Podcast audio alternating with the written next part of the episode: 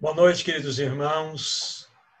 Nós estamos reunidos debaixo do nome daquele que está sentado à glória do Pai, como há pouco nós cantamos. E também nós estamos reunidos, como acabamos de ouvir na menção do texto do livro de Lucas, como Maria, sentados aos pés do Senhor Jesus Cristo com os nossos corações abertos, desejosos de receber tudo aquilo que Ele tem preparado para ministrar ao nosso coração. Então, é debaixo desse poderoso nome que estamos reunidos e é também para receber toda aquela boa semente, como foi mencionada agora. E que essa semente, ao cair no nosso coração, possa encontrar um lugar arado, um lugar que foi remexido como aquela boa terra sendo preparada para receber a sementeira. Que realmente o nome do nosso amado Senhor Jesus Cristo seja honrado nessa noite. Que a sua palavra venha ao encontro do nosso coração e faça toda a obra que ele mesmo tem como desígnio em seu coração. Que esta obra alcance o seu e o meu coração nessa noite, meu irmão, minha irmã, em nome do Senhor Jesus Cristo.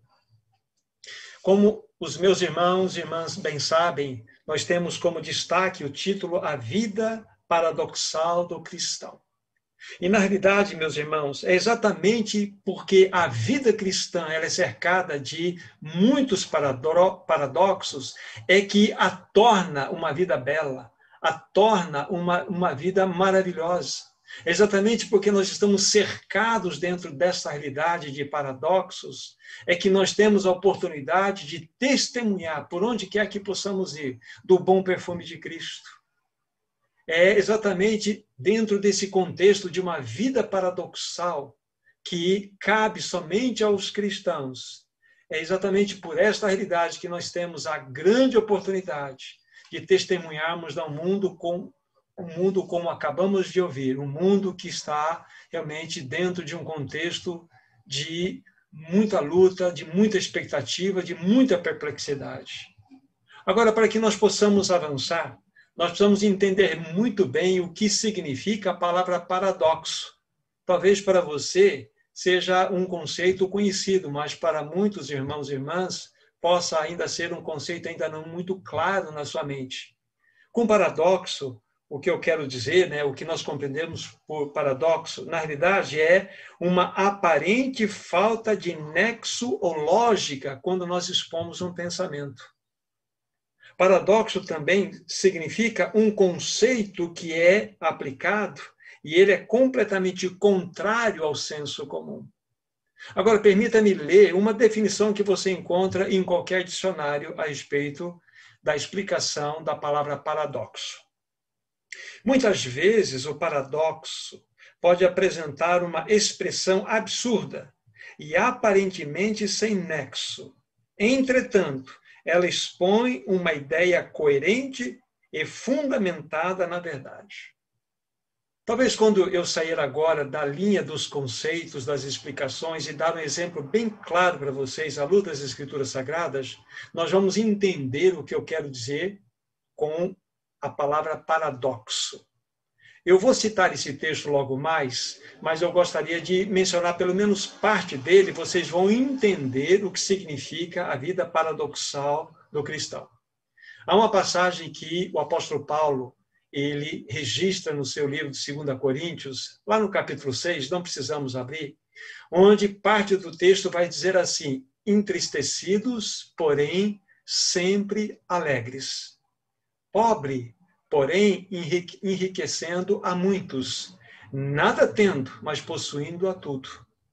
Percebam só o choque dessas verdades que nós colocamos aqui. Como que podemos entender essa expressão entristecidos, porém sempre alegres? Parece-nos que estas duas expressões se chocam, mas é aqui que está exatamente a beleza do paradoxo e a beleza de que somente nós, com a vida celestial, a vida de Cristo, nós podemos expressar esse paradoxo. Tanto na nossa família, da maneira como nós reagimos, como nós agimos. Nós podemos expressar esse paradoxo exatamente para um mundo que está mergulhado em um grau excessivo de ansiedade. As pessoas precisam ver em nós que há uma vida diferenciada. E esta vida é a vida de Cristo no nosso coração. E quando de fato nós estamos vivendo na dependência do Espírito e apresentando esta vida, nós teremos a oportunidade de expressar estes paradoxos. Então fica esta primeira explicação para os meus irmãos aqui. Agora, para que nós possamos aí nos cercar de várias passagens, de vários textos que mostram para nós estas realidades paradoxais na jornada cristã, eu preciso dar um passo atrás para mostrar para os meus irmãos o que exatamente aconteceu quando nós nascemos de novo. Então, nós precisamos considerar algumas coisas anteriores para que nós possamos compreender de qual modo ou para qual objetivo o Senhor tem nos chamado para viver nesse mundo. E a primeira citação, aí eu gostaria que você me acompanhasse, por favor, que eu vou fazer, está no livro de 1 João, no capítulo 5. Primeira Epístola de João, no capítulo 5. E aqui nós vamos ler apenas um único versículo, Primeira Epístola de João, capítulo 5, verso 19. Preste bastante atenção nesse texto. Sabemos que somos de Deus e que o mundo inteiro jaz no maligno. Sabemos que somos de Deus e que o mundo inteiro jaz no maligno. Lembre-se, o que nós vamos fazer agora é procurar responder o que exatamente aconteceu conosco quando nascemos de novo. E a primeira menção, o primeiro texto é exatamente esse que eu chamei agora. A primeira expressão do texto diz: Sabemos que somos de Deus. Olha que expressão maravilhosa. Irmão, irmã, nós pertencemos a Deus. Nós somos dele. Nós fomos comprados por elevadíssimo preço. Mas é interessante que há, na continuação dessa passagem, uma expressão extremamente forte, a qual nós precisamos considerar. A Bíblia então está nos dizendo: sabemos que somos de Deus, que nós pertencemos a Deus. E na continuidade, João vai nos dizer: e que o mundo inteiro jaz no maligno. Esta é uma expressão extremamente forte. E para que de fato nós possamos entender a força desse texto, nós precisamos também ter aí uma pequena compreensão a respeito do significado da palavra mundo que aparece aqui. O mundo inteiro, como diz João, ele jaz no maligno, ele está sob o maligno. Agora, quando nós vamos olhar nas Escrituras Sagradas a palavra mundo, então é uma palavra muito fácil de nós decorarmos no seu sentido original, que é cosmos. E ela é aplicada várias vezes nas Escrituras Sagradas. Só que, em algumas vezes, o sentido da palavra ou a compreensão da palavra mundo é completamente diferente uma da outra. Então, para que nós possamos compreender o significado da palavra mundo naquele texto específico, nós devemos entender o contexto no qual se encontra a utilização dessa palavra. Por exemplo, quando nós pensamos em João 3,16, o Senhor Jesus diz assim: Porque Deus amou o mundo de tal maneira. Ali, a aplicação da palavra mundo, ela é especificamente para a humanidade, para as pessoas. E ali a palavra que aparece é a mesma que nós estamos considerando aqui, a palavra cosmos. Então, ela tem que ser interpretada à luz dessa compreensão contextual. Por exemplo, uma outra passagem, né? Nós temos bem perto aqui, nós não precisamos, precisamos abrir, 1 João 2, a partir do versículo 15, o Senhor Jesus diz, o, o, o apóstolo João diz assim: Não ameis o mundo, não ameis o mundo, nem as coisas que nele há. Ora, no João 3,16, Jesus diz que Deus amou o mundo de tal maneira. Nesta passagem que eu estou me referindo agora, 1 João 2,15, que vai até o verso 17, claramente João, pelo Espírito, diz assim: não ameis o mundo. Então, como nós devemos entender a compreensão ou o significado da palavra mundo aqui, que é a mesma cosmos. Aí, quando você vai buscar as possibilidades de interpretação, exatamente é a mesma compreensão do texto que nós estamos chamando em evidência aqui, 1 João 5,19. O mundo inteiro jaz no maligno, maligno. Que mundo inteiro é este que está sob maligno? Aí a compreensão que nós temos nas Escrituras Sagradas é que este mundo é um sistema organizado Esse mundo, na realidade, ele é uma ordem muito bem planejada. E essa ordem é uma ordem caída, é um mundo sistema.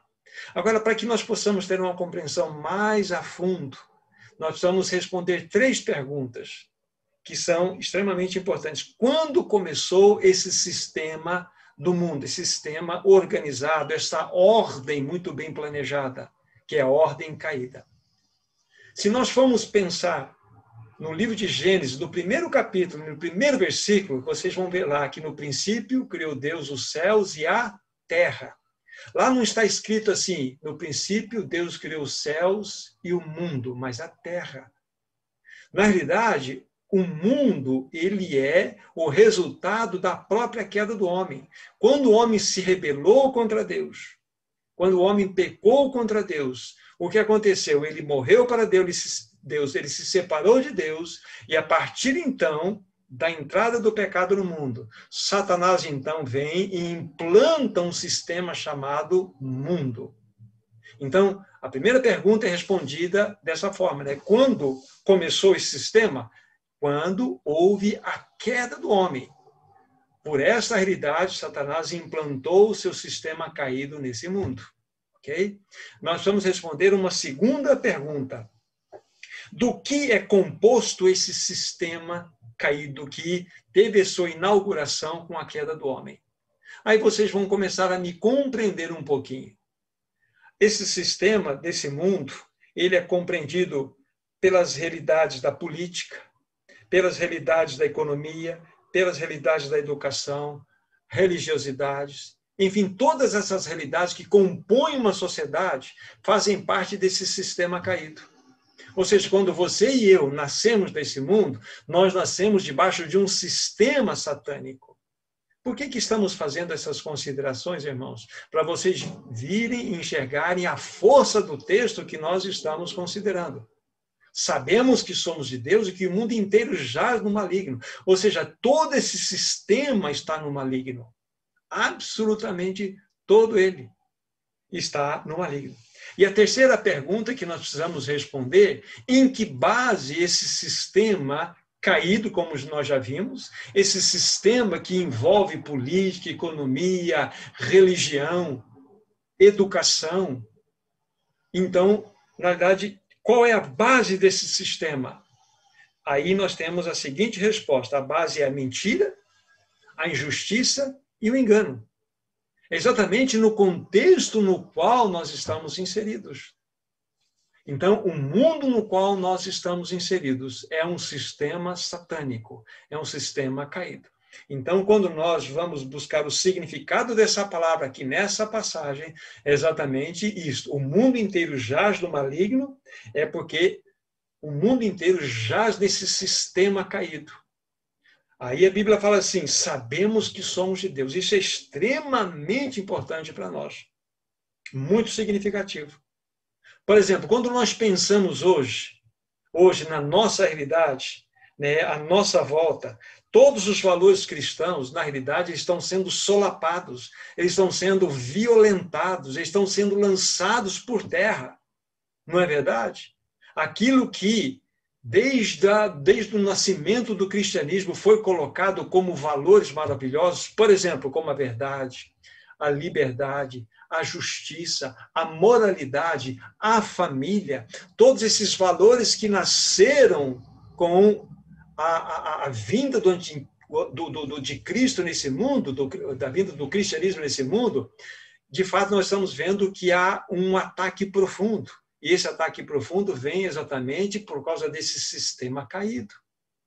Aí começamos a pensar na importância do texto que nós estamos considerando. Sabemos que somos de Deus e que o mundo inteiro jaz no maligno.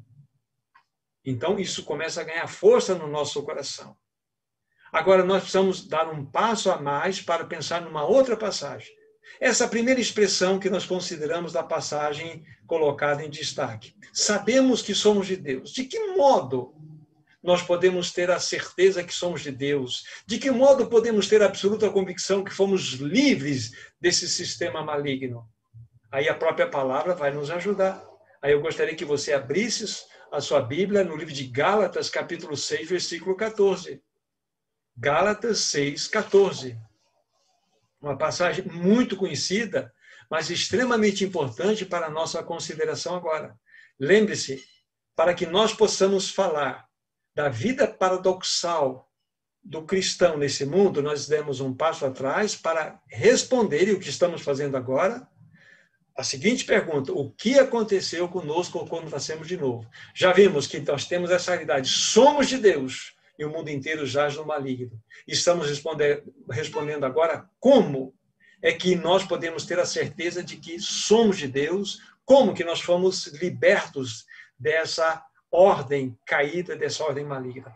Então, Gálatas 6,14 está escrito lá assim: Paulo está dizendo, quando ele escreve a sua carta aos Gálatas, mas longe esteja de mim gloriar-me, a não ser na cruz do nosso Senhor Jesus Cristo, pela qual o mundo está crucificado para mim e eu para o mundo. Olha que texto maravilhoso. Esse texto nos mostra claramente o que aconteceu quando Cristo morreu naquela cruz. Nós sabemos que ele não somente derramou seu sangue para o perdão de todos os nossos pecados, fomos plenamente justificados em Cristo Jesus pela obra da expiação naquela cruz. Maravilhoso isso. Mas a Bíblia fala também que o nosso velho homem foi crucificado com Cristo naquela cruz. Nós fomos libertos através da nossa morte em Cristo Jesus. A Bíblia fala também que nós morremos para o mundo e o mundo para nós. É exatamente este o texto que está em destaque. Paulo falou assim que eu tenho um lugar para colocar a minha glória. E essa glória encontra-se naquilo que é vergonha para o mundo, mas que era que é, na realidade, alegria para nós na cruz do nosso Senhor Jesus Cristo. Paulo diz assim: longe esteja de mim gloriar-me a não ser na cruz do nosso Senhor Jesus Cristo. Aí fala, pela qual o mundo está crucificado para mim. Se o mundo está crucificado, pense, por favor, numa imagem, a imagem de uma cruz sobre o mundo, significando cruz, morte. Paulo está dizendo: não há absolutamente nada nesse mundo que possa ganhar o meu coração, porque o mundo está crucificado para mim. Mas ele não para aí. Ele fala assim: e eu para o mundo. Ou seja, na perspectiva do mundo, quando as pessoas olham para Paulo, eles veem também em Paulo uma cruz que representa a morte. Ou seja, não há nenhum atrativo em Paulo que possa chamar a atenção do mundo. Ele está completamente liberto. Meu irmão, minha irmã, é isso que aconteceu com você quando você nasceu de novo. Você foi crucificado para o mundo e o mundo foi crucificado para os teus interesses também. Não é maravilhoso isso? Você morre para o mundo e o mundo morre para você. Então, aqui, essa primeira realidade. Aí nós sabemos que somos de Deus. Esse mundo inteiro jaz do maligno, nós não temos mais nada com ele. E nós precisamos estabelecer essa base esse, esse, esse, esse alicerce, porque nós vamos compreender o que Deus espera de nós andando nesse mundo, para o qual fomos crucificados e nós para ele também. Vamos pegar uma outra passagem, no mesmo livro de Gálatas, agora no capítulo 1, versículo 4. Veja que texto que nós temos aqui. Gálatas, capítulo 1, versículo 4. Aqui está falando da entrega do Senhor Jesus Cristo o qual se entregou a si mesmo pelos nossos pecados para nos desarraigar desse mundo perverso, segundo a vontade de nosso Deus e Pai. Olha aqui, aparece a palavra mundo aqui. Mas, de maneira interessante, a, a, a, tradução dessa palavra aqui não é a mesma que nós estamos considerando, porque a palavra que destacamos é cosmos, que fala desse sistema caído no texto que estamos considerando. Mas a palavra que aparece aqui é uma outra palavra, também fácil de decorar, aion. E talvez a sua versão, e muitas versões, de maneira correta, traduzem geração perversa, era caída. Então, Paulo, pelo Espírito, está chamando a atenção aqui que nós devemos ser desarraigados desse mundo perverso, dessa geração perversa, falando da realidade do momento em que nós nos encontramos. Hoje, nós precisamos não somente estar crucificados para o mundo e o mundo para nós, em realidade máxima, mas nós devemos também entender que nós somos desarraigados, arrancados da raiz, pela raiz desta geração perversa. Essa geração perversa é composta por toda a cultura que está à nossa volta. Essa cultura que é secularista, essa cultura que é pós-moderna, essa cultura que é anti-Deus, nós, na realidade, fomos desarraigados dessa realidade, porque isso faz parte da nossa geração. Então, veja como que a palavra de Deus é completa em todas as épocas. Aqui está mostrando-nos a palavra de Deus que Cristo morreu e aquela morte na cruz teve como objetivo também, em todas as épocas, em todas as gerações, nos arrancar pela raiz, arrancar a igreja pela raiz de toda a manifestação daquela era em qual, na qual a igreja estava participando. E nós devemos, nesse tempo, experimentar essa realidade. Então, vejam, respondendo a pergunta, um passo atrás. O que aconteceu com você quando você nasceu de novo? Você morreu para o mundo, o mundo morreu para você e também você foi arrancado pela raiz de toda a influência maligna dessa cultura secular, dessa cultura que é, na realidade, uma, uma, um assopro satânico sobre essa humanidade. Mas vamos mais adiante. Colossenses capítulo 1, versículo 13. Aqui há uma outra passagem das Escrituras Sagradas que ajuda a pensar o que exatamente aconteceu conosco quando nós nascemos de novo. Veja que texto lindo. 1,13 de Colossenses. Ele nos libertou do império das trevas e nos transportou para o reino do Filho do seu amor. Deus nos libertou do império das trevas e nos transportou para o reino do Filho do seu amor. Veja como que a obra é perfeita, veja como que a palavra de Deus ela é completa. Os textos vão mostrando para nós a segurança de uma obra perfeita realizada por nós. A Bíblia está falando aqui que Deus, no seu infinito poder, nos transportou de um império chamado Império de Trevas e nos levou para um reino chamado Reino do Filho do seu amor. Veja, coloque essas duas palavras juntas: império e, tre... e, e, e reino. A palavra império, na realidade, é um pequeno poder, um pequeno reinado. Mas reino significa aquilo que é absoluto. Então, nós fomos tirados de um pequeno império caído, de um pequeno reino caído de trevas e fomos levados para um reino absoluto do Filho do amor de Deus. Isso aconteceu com você, meu irmão, isso aconteceu com você, minha irmã. Você foi transportada de uma realidade de algemas de trevas no império caído e foi transportado, transportada para o reino do Filho do amor de Deus. Tudo isso pela obra do nosso Senhor Jesus Cristo naquela cruz. Tudo isso ele fez por amor a você, por amor a mim. Mas a mais, as Escrituras Sagradas nos mostram uma realidade. Então vejam só o que nós vimos até agora. Somos de Deus, absolutamente somos de Deus. Mas experimentamos uma realidade de libertação desse mundo caído, através do quê? Da obra perfeita de Cristo naquela cruz. Morremos para o mundo e mundo para nós. Fomos desarraigados pela raiz. Fomos transportados de um império de trevas para um reino do Filho do amor de Deus. Vejam quantas realidades. Então, se tudo isso aconteceu, então o que de fato o Senhor deseja de nós? Eu até levantei uma pergunta quando estava meditando sobre isto. Senhor, o Senhor poderia ter feito toda essa obra e já nos ter tirado literalmente desse mundo, nos extraído desse mundo. Mas esse não era o objetivo do nosso Senhor. Como que nós iríamos viver uma vida paradoxal nesse mundo se ele, imediatamente após o nosso novo nascimento, nos tirasse desse mundo? Não era a proposta dele. Então veja que o próprio Senhor Jesus Cristo, na sua oração dominical, João capítulo 17, versículo 15, tem a nos falar sobre isso.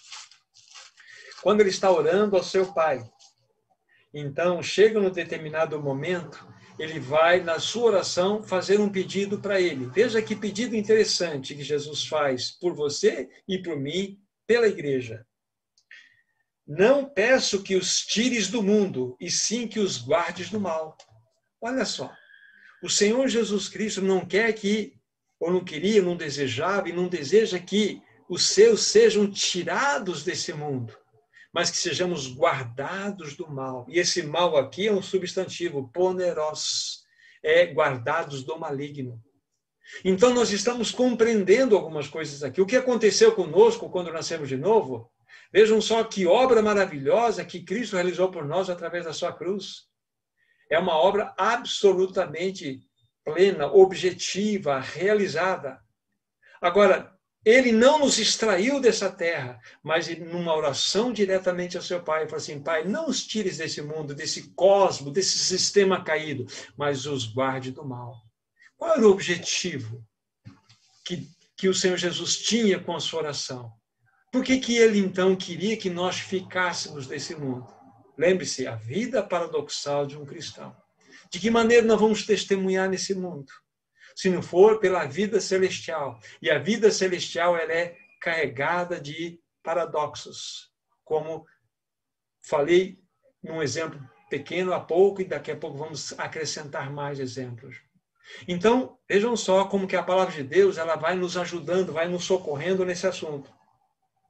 Vejam que o propósito do Senhor é revelado pelo apóstolo Pedro na sua primeira carta. Comigo, por favor, vamos ver na Bíblia, 1 Pedro, capítulo 2.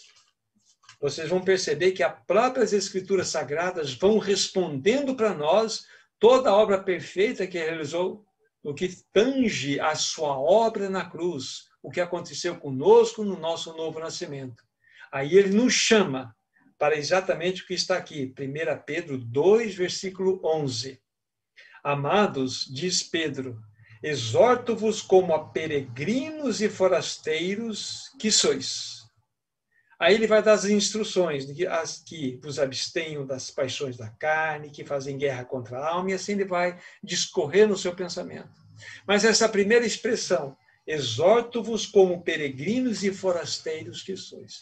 Ah, então a oração do Senhor Jesus ao seu Pai dizia que não era para que fôssemos tirados desse mundo, mas fôssemos guardados do mal.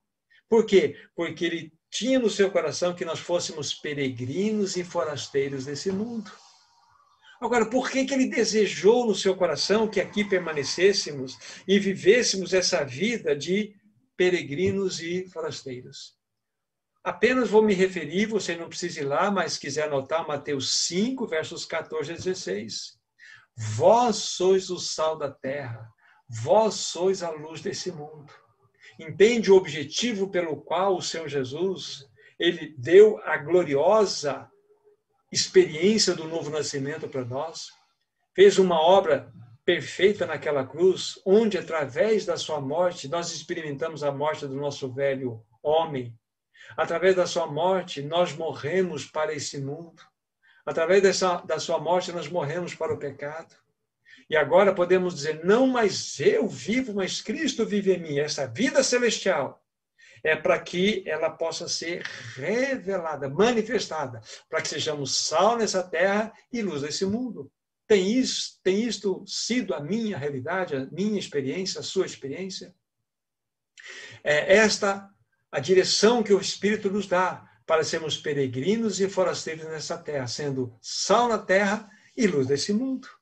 Não é maravilhoso isso? É extremamente maravilhoso. E há tantas outras passagens que nós podemos agregar a esse pensamento. Por exemplo, para nós entendermos o tipo de vida que nós devemos viver como peregrinos e forasteiros, por favor, é importante que você leia esse texto comigo, Filipenses capítulo 1, versículo 27.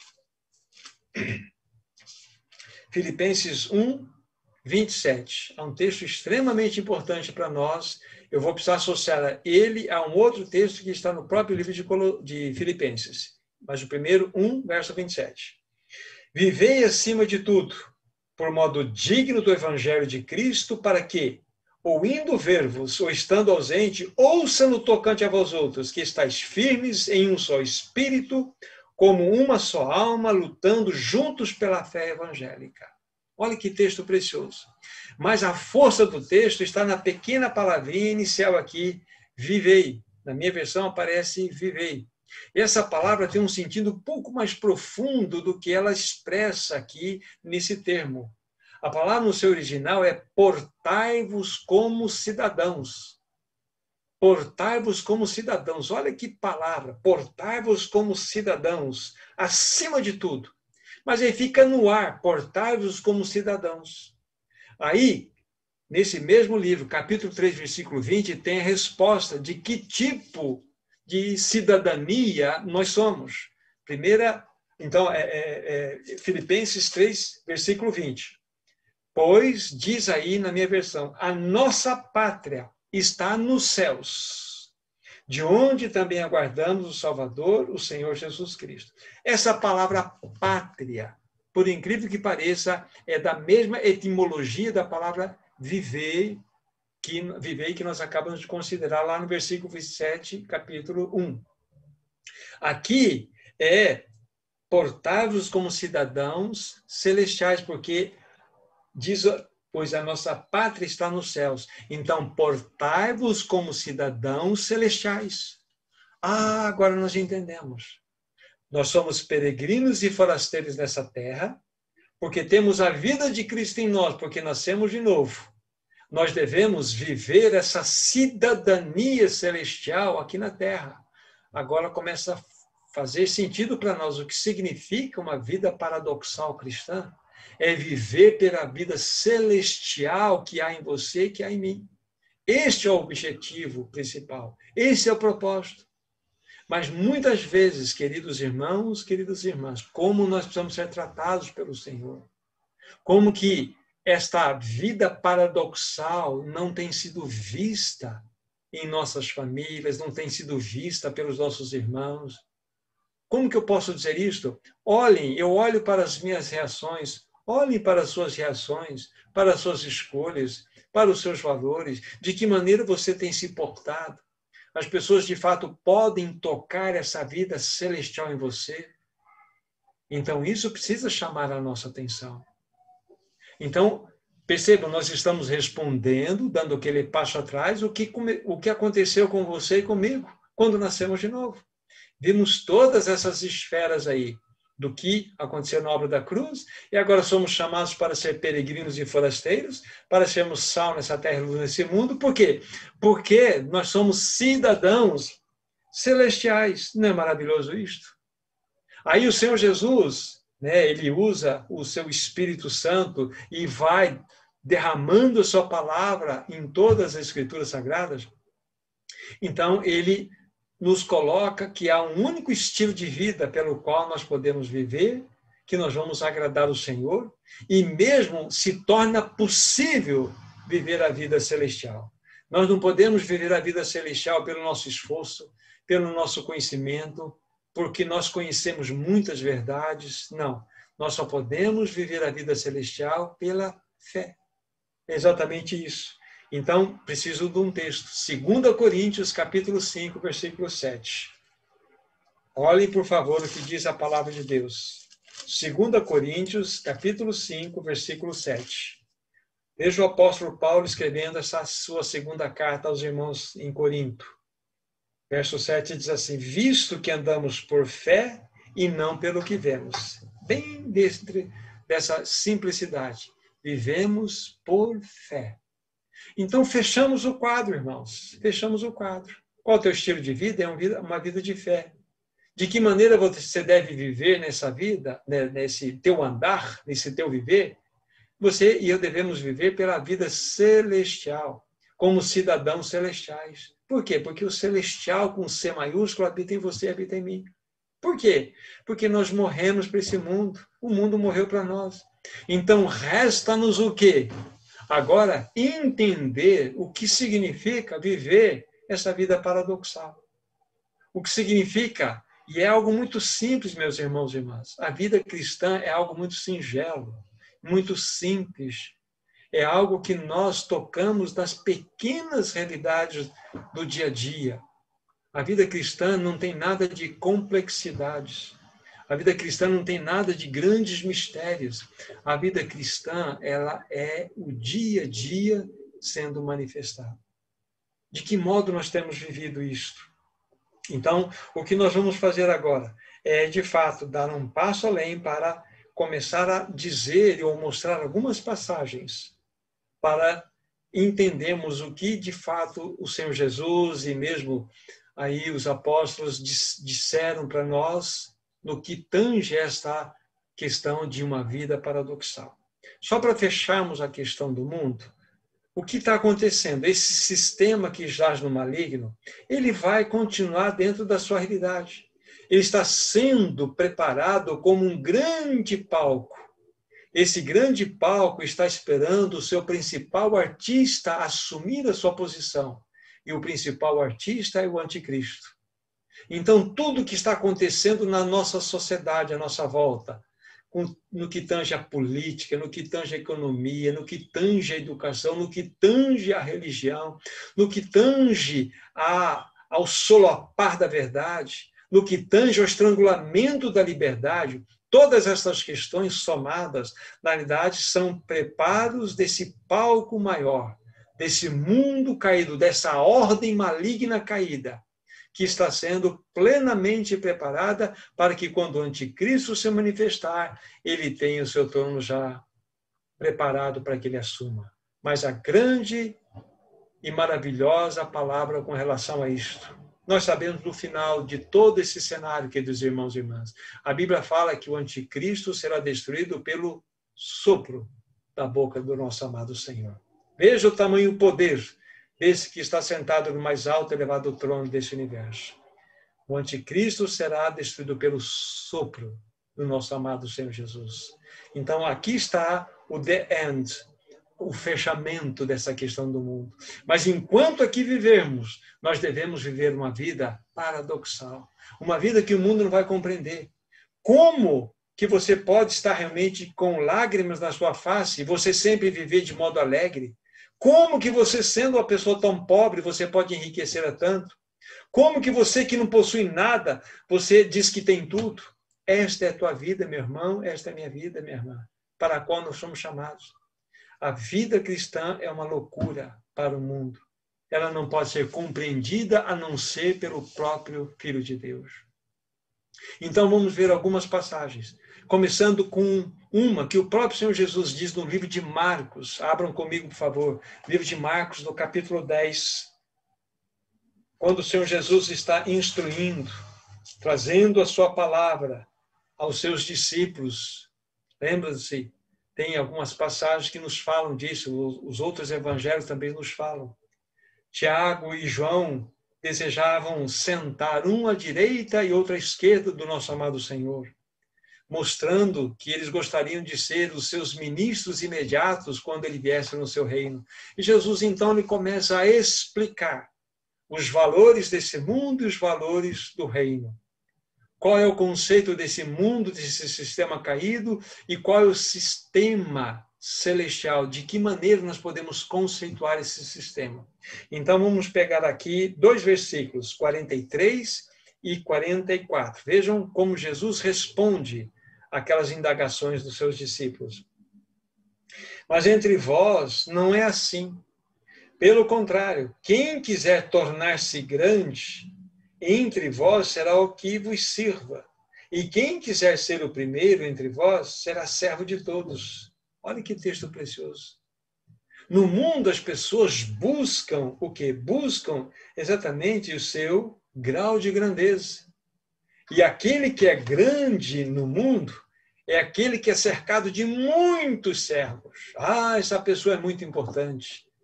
No reino do mundo, nesse sistema caído, o homem que tem mais servos é o homem mais importante, é o homem que é considerado grande. Mas na perspectiva do reino de Deus, na vida paradoxal cristã, o homem grande é aquele que serve a muitos. Percebe o que é um paradoxo?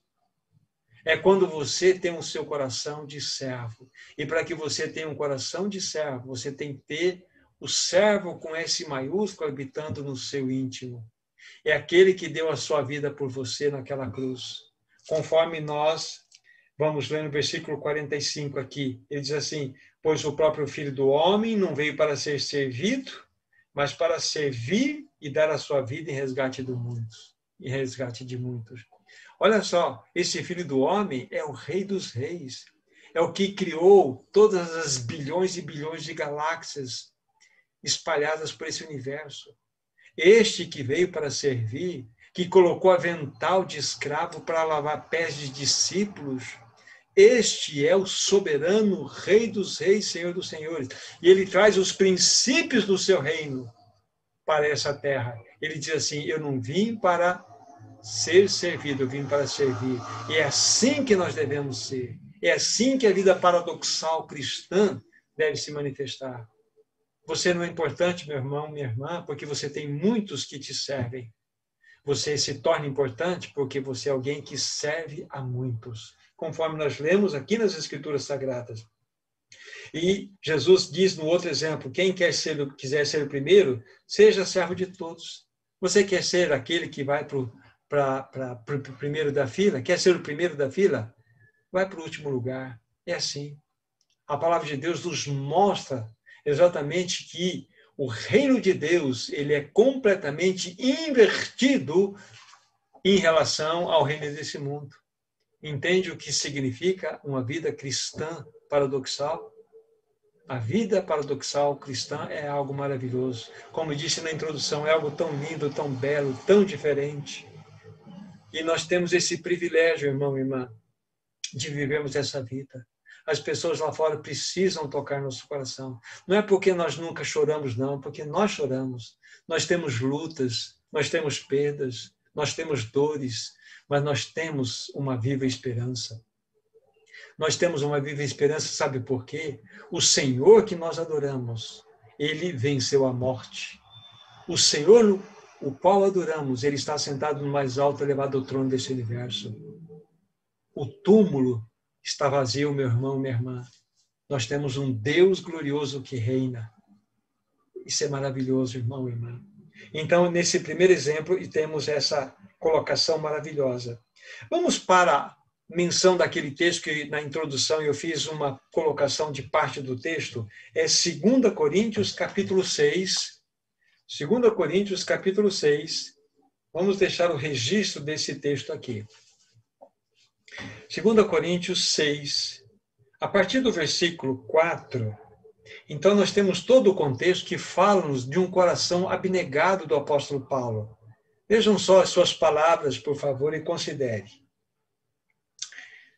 Pelo contrário, em tudo recomendando-nos recomendando a nós mesmos como ministros de Deus, na muita paciência, nas aflições, nas privações, nas angústias, nos açoites, nas prisões, nos tumultos, nos trabalhos, nas vigílias, nos jejuns, na pureza no saber, na longanimidade, na bondade, no Espírito Santo, no amor não fingido, na palavra da verdade, no poder de Deus, pelas, pelas armas da justiça, quer ofensivas, quer defensivas, por honra e por desonra, por infâmia e por boa fama, como enganadores e sendo verdadeiros como desconhecidos, entretanto, bem conhecidos, como se estivéssemos morrendo, contudo, eis que vivemos, como castigados, mas não mortos. Aí sim aquela passagem, entristecidos, mas sempre alegres, pobres, mas enriquecendo a muitos, nada tendo, mas possuindo a tudo. Pensa, toque o coração do apóstolo Paulo aqui. Veja de que maneira o seu ministério foi cercado, irmãos e irmãs. O ministério de Paulo foi cercado de sangue, de lágrimas, de perseguições, de lutas, de muitas provações e privações, de angústias, de açoites, de vigílias. Está aqui. Então, Paulo mostra-nos que ele viveu uma vida paradoxal. Sabe por quê? Todas aquelas realidades que nós consideramos anteriormente, explicando né, o que aconteceu quando nós nascemos de novo, Paulo experimentava em fato na sua vida. Paulo era um genuíno peregrino e forasteiro nessa terra. Paulo verdadeiramente era sal nessa terra e luz desse mundo. Paulo verdadeiramente vivia pela fé. Paulo verdadeiramente sabia o que era servir. Paulo vivia uma vida paradoxal. Mas, meu irmão, minha irmã, isso não é privilégio único, exclusivo de Paulo. É para você e para mim. Nós podemos dar esse testemunho nesse tempo que vivemos, um tempo onde as pessoas precisam, irmãos e irmãs, precisam de ver em nós uma vida celestial, Uma vida que, em meio às grandes provações, pode ter uma palavra de esperança, uma palavra de socorro, uma palavra como aqui está sendo dada pelo apóstolo Paulo. Então fica esse registro para os meus irmãos aqui. Para que nós aproveitemos o livro que nós estamos, veja nesse mesmo livro, 2 Coríntios, no capítulo 12. Capítulo 12, 2 Coríntios. E aqui nós temos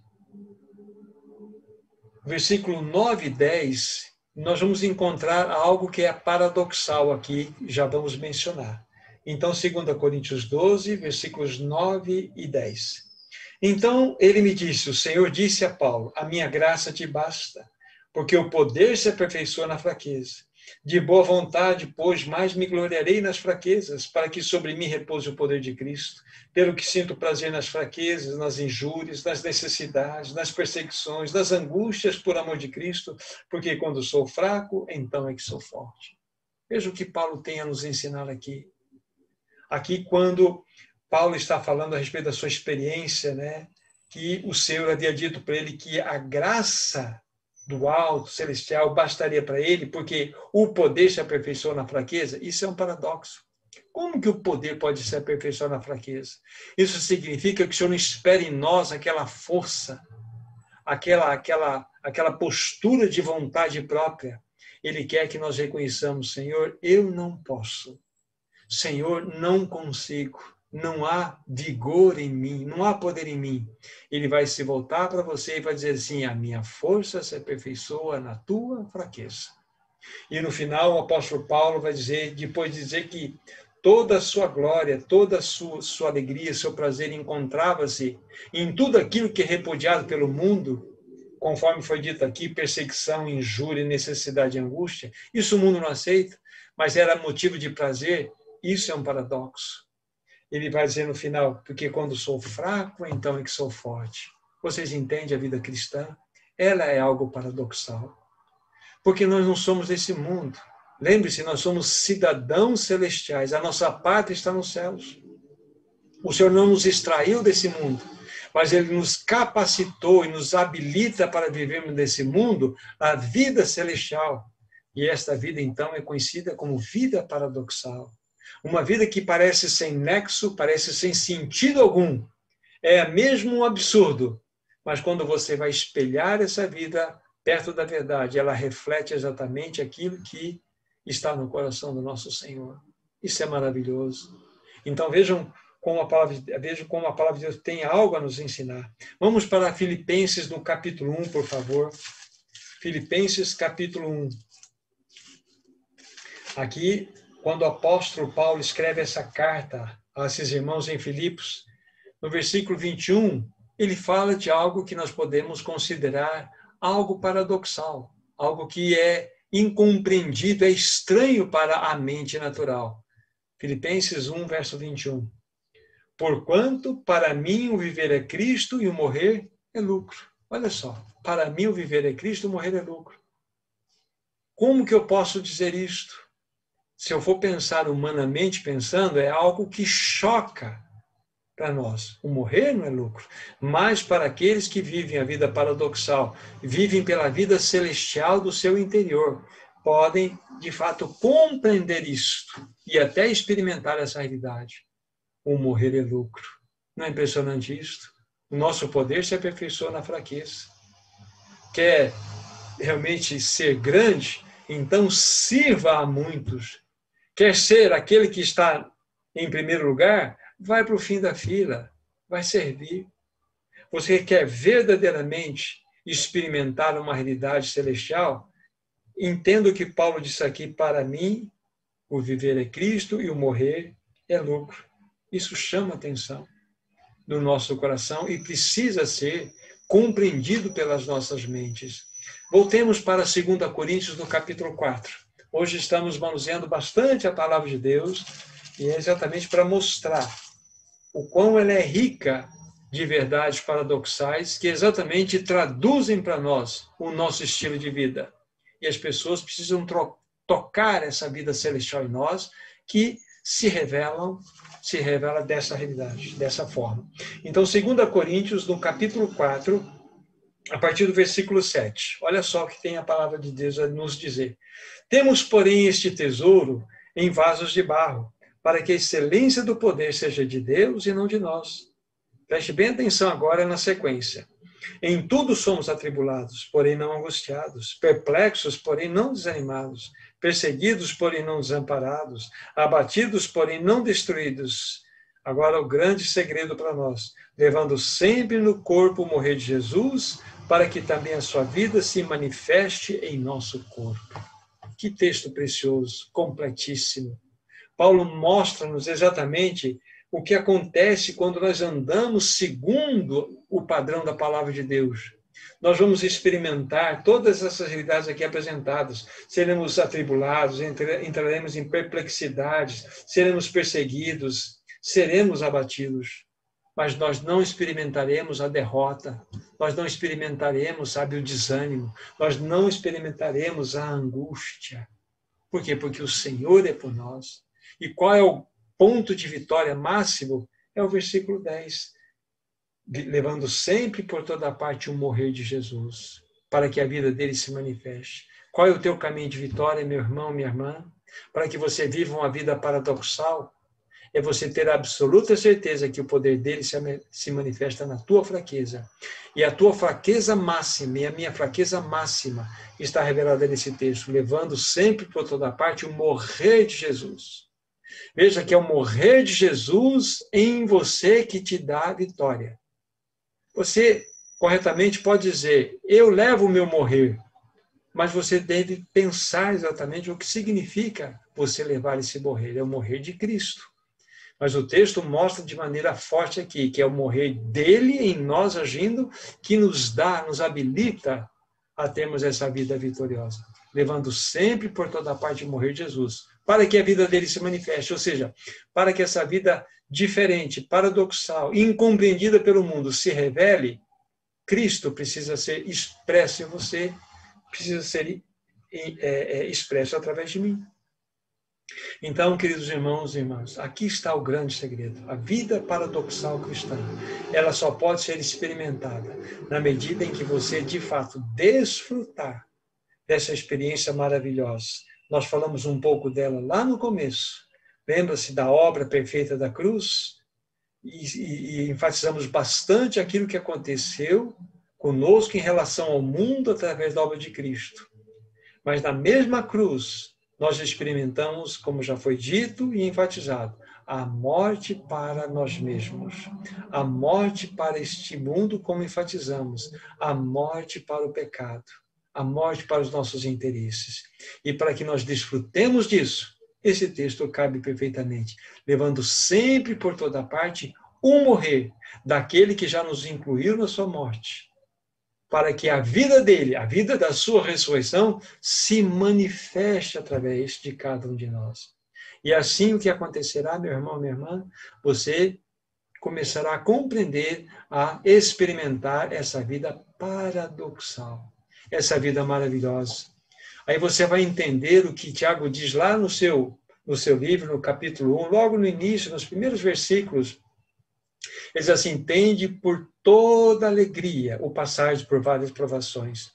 Vejam só, essas, essa expressão, essa sentença se choca na nossa mente. Tende por motivo de toda alegria o passar por várias aflições. Como que eu posso ter alegria quando eu estou passando por aflição? Exatamente, essa é uma situação paradoxal. Para nós cristãos isso é possível. Por quê? Porque Cristo é tua vida, Cristo é minha vida. Aí nós vamos desfrutar dessa experiência maravilhosa e nós vamos poder manifestar. As pessoas vão tocar esse perfume maravilhoso de Cristo em você e em mim, por onde quer que possamos ir, irmão irmã. Entende? Então, por que nós demos o título né, desse encontro nessa noite, Uma Vida Paradoxal Cristã? Exatamente por isso, para que nós possamos viver em especial como temos visto e ouvido outros irmãos dizer, que momento que nós estamos vivendo. Mas é exatamente nesse tempo que você e eu precisamos manifestar, expressar essa vida, a vida de Cristo, a vida celestial. Querido irmão, querida irmã, guarde a palavra no seu coração. Guarde essa verdade no seu coração. A partir dessa pequena reflexão que foi feita aqui, nessa noite, você tem muitos caminhos para aprimorar, ganhar mais revelação, mais luz sobre estas verdades. Nós poderíamos dar muitos exemplos. Eu vou indo já para o final, para a conclusão. Lembrar de dois irmãos do passado que viveram essa vida paradoxal. Nós vimos na vida do apóstolo Paulo, o próprio Senhor Jesus nos ensinando, citamos Pedro, citamos também Tiago, por alto, mas há um irmão chamado John Bunyan, e esse irmão, ele viveu no século XVII. Esse irmão estava preso, e foi dali que surgiu aquele livro, um dos livros mais conhecidos em todo o mundo, chamado O Peregrino. E debaixo de uma pressão, debaixo de uma opressão muito grande, debaixo de muitos anos naquela contenção de aprisionamento. Ele, na realidade, que tinha Cristo vivendo no seu coração, pôde escrever aquelas palavras tão preciosas que compõem esse livro, O Peregrino. Dizem que é um dos livros mais vendidos em todo o mundo, ou foi pelo menos os mais vendidos em todo o mundo por um período. Ele só não era mais, não foi mais vendido do que a própria Bíblia. Tamanha realidade que Deus deu ao coração daquele irmão. Mas o irmão escreveu aquele livro debaixo de uma realidade de muita opressão. Ele não sentou numa, numa sala com ar-condicionado, mas ele estava numa prisão. E dali realmente brotou pérolas maravilhosas que estão registradas nesse livro chamado Peregrino. E também há outros exemplos, mas me lembro de Madame Guyon, final do século XVII, início do século XVIII. Aquela mística irmã francesa que passou maior parte do tempo da sua vida numa prisão. Foi ela que disse aquelas palavras tão relevantes que nós devemos beijar as mãos daquelas pessoas que nos ferem. Veja que exemplo dessa irmã que padeceu realmente numa masmorra, aprisionada por causa da sua fé. Mas nem a prisão, nem toda aquela tortura emocional e psicológica que vinha sobre ela foram capazes ou capazes de tirar essa vida celestial do seu íntimo. E ela pôde então, dentro de uma loucura, de uma vida de expressão paradoxal, dizer palavras tão lindas e maravilhosas como esta.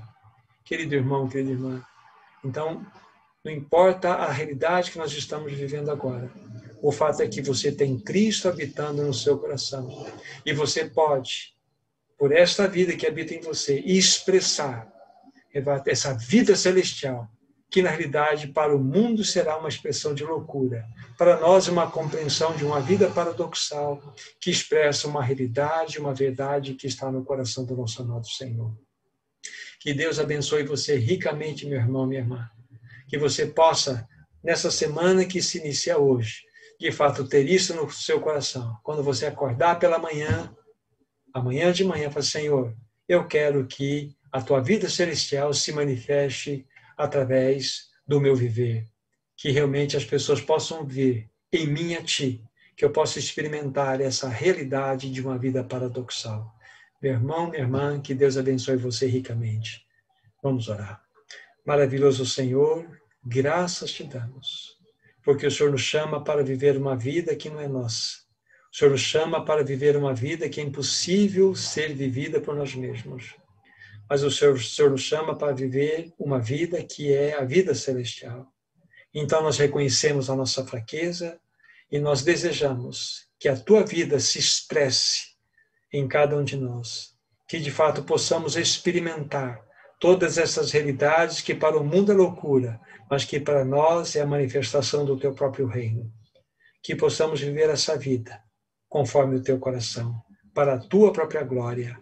Em teu nome, Jesus, nós oramos. Amém. Que Deus abençoe todos vocês. Fiquem na paz do Senhor. Graça e paz, irmãos e irmãs.